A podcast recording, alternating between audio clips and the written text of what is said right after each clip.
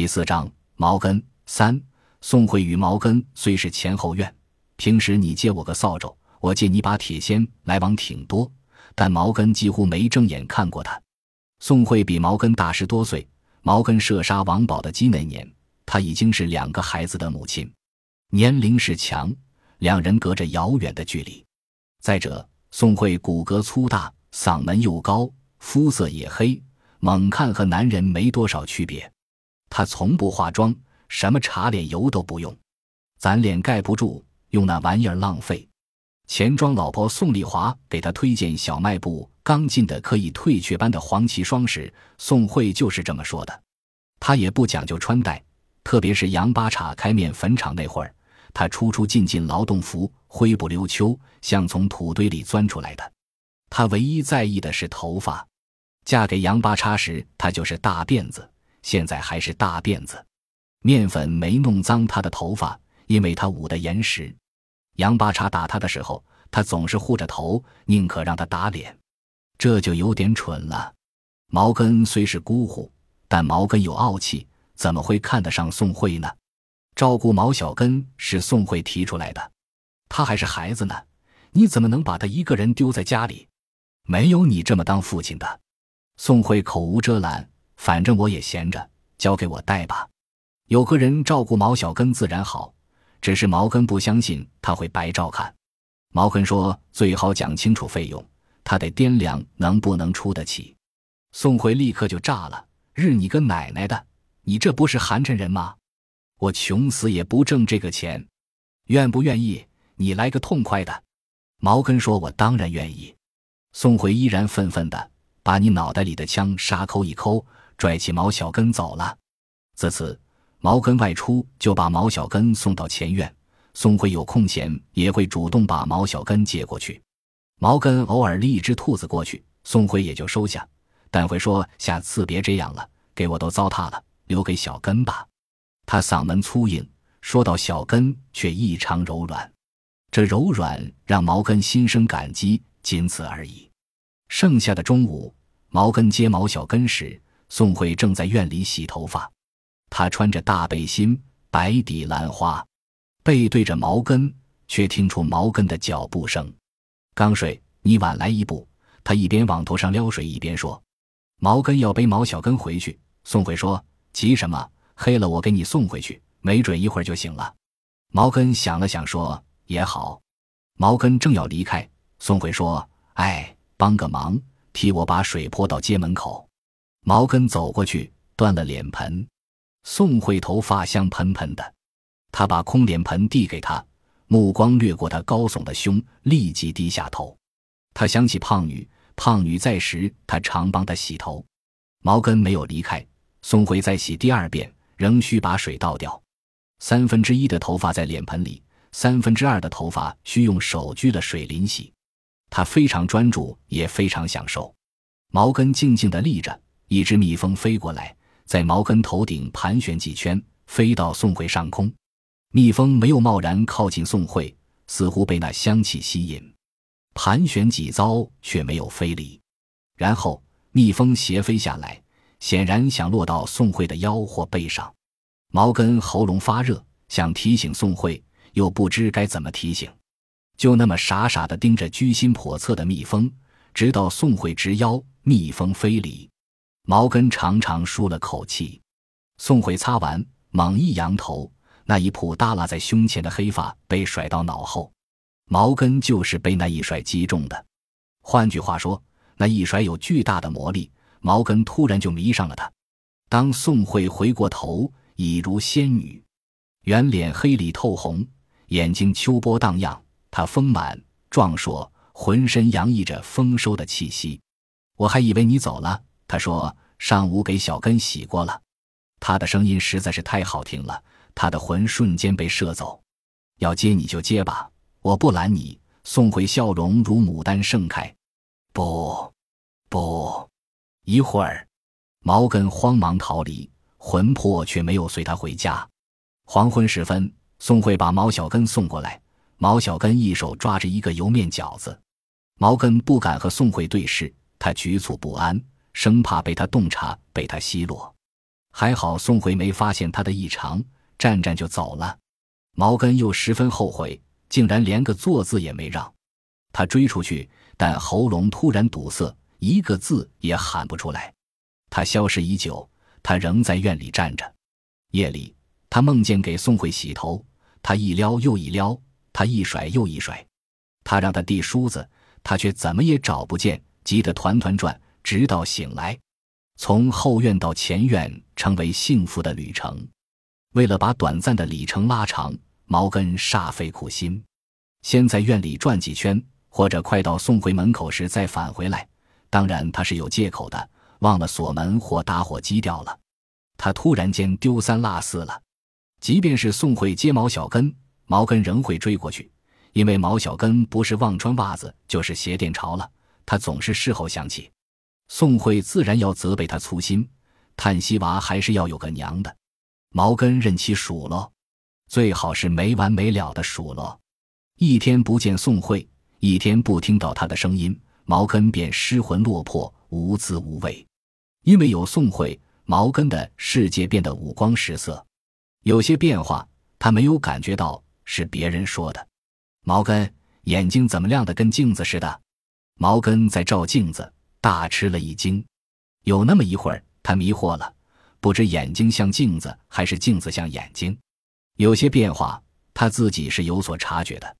在扣下扳机时，忽然想起祖奶的话，手便松了。那只雁踱步离开，并不知死亡隔着一步的距离。毛根终于对伴儿有了概念和感觉。胖女和他生活一年多，自然是他的伴儿，但那个伴儿是炕上的伴儿，不是身体里的，不是心窝里的。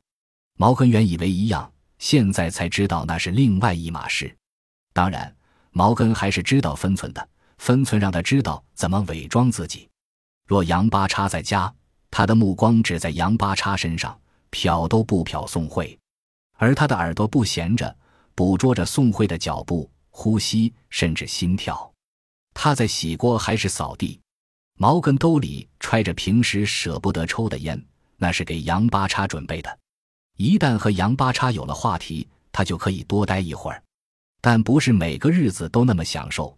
比如杨八叉喝醉的时候，以往宋慧嚎哭，那仅仅是一种声音，跟喇叭一样单调、枯燥，令人厌烦。现在宋慧的嚎哭不再是声音，而是刀，那刀上下飞舞，忽长忽短，在毛根心上捅出一个又一个窟窿，鲜血喷溅，毛根怎么努力都止不住。杨八叉整个是一头畜生，这么好的女人，他竟然下如此狠手。毛根几次冒出教训畜生的念头，可心里终是有一丝怯，那怯羁绊了他的腿。某天黄昏，送回哭叫时，毛根实在忍不下去，旋风一般刮进送回家。杨八叉抡着鞋底在宋慧脸上乱抽，宋慧半蜷着，既不躲避也不反击。他比杨八叉壮实，也比杨八叉高出许多。若是对打，杨八叉肯定不是对手。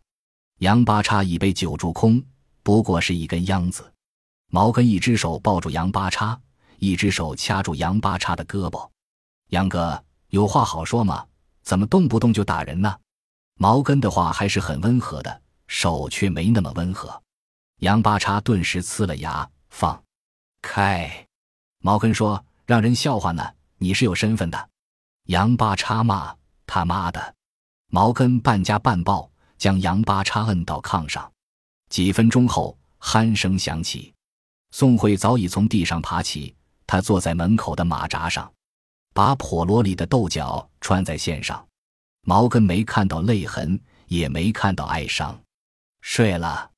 宋慧这样问。毛根说：“睡了。”小根呐？毛根说：“从中午睡到现在没醒呢。”宋慧说：“还有一半豆角没择呢。”一会儿天黑了，毛根求之不得，立即蹲下去说：“我正好没事干，你不该拉的。”他样子凶，下手其实没那么重。宋慧说：“他心里憋着火，不泄出来就是病。”毛根愕然，继而被剐了似的疼，挨了打，还要替男人辩解。天底下怕是再没比他善良的女人，可是他不能拿你出气呀。毛根说。宋慧笑了，他竟然能笑出来。不拿我出气，拿谁出？拿你，你干呀！毛根说：“拿自个老婆出气，算什么男人？”磨坊倒闭，又被南方垮子坑了一次，杨八叉便垮掉了。他的生活只剩下喝喝打。宋慧说：“我心里也憋，哭哭就好多了。”毛根吃惊的：“你还盼着他打你呀？”宋慧反问：“我判了吗？”毛根一阵心疼：“你这话可是像判了呢。”宋慧迟疑着：“你这么一提醒，好像还真有点。”毛根又是心疼又是生气，心疼让他更加生气，而生气又加重了他的心疼。你怎么能这样想呢？宋慧问：“你没烦的时候吗？”毛根说：“当然有，烦闷的时候，死的心都有。”宋慧问：“那你靠什么驱烦呢？”毛根怔住，他第一次听到“驱烦”这个词。宋慧说：“有烦就得驱呀。”毛根说：“就算是，可你哭天喊地的，你不知道。”毛根犹豫了，他没敢说出来，但希望宋慧明白。暮色一层层落下来，他觉得与宋慧距离更近了。他该明白的。宋慧说：“我不在乎别人怎么说，心里苦吗？苦就好吗？”毛根自嘲：“看来我真不该拉的。”宋慧抬起头，不高兴了。毛根说：“没有。”宋慧说：“你就是不高兴了。”毛根说：“真的没有。”宋慧说：“原来有劝架的，都被我得罪了。”骂我犯贱，你嘴上不说，心里肯定不高兴。我知道的。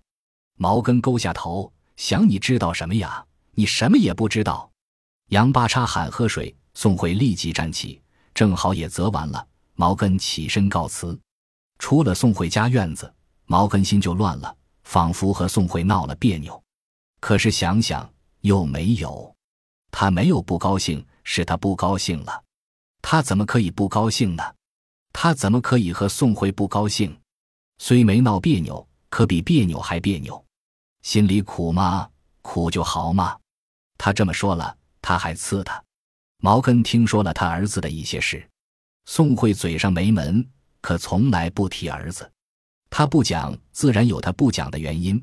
可不讲就得憋着，憋着就难受。他说了，他却没有懂，居然还不高兴。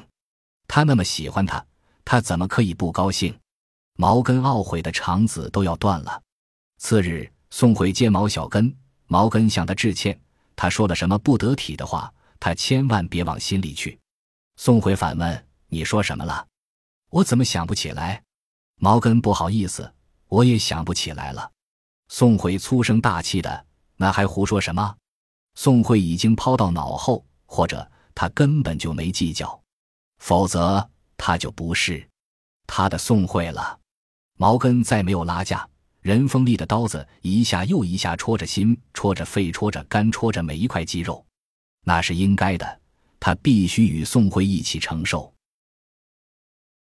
本集播放完毕，感谢您的收听，喜欢请订阅加关注，主页有更多精彩内容。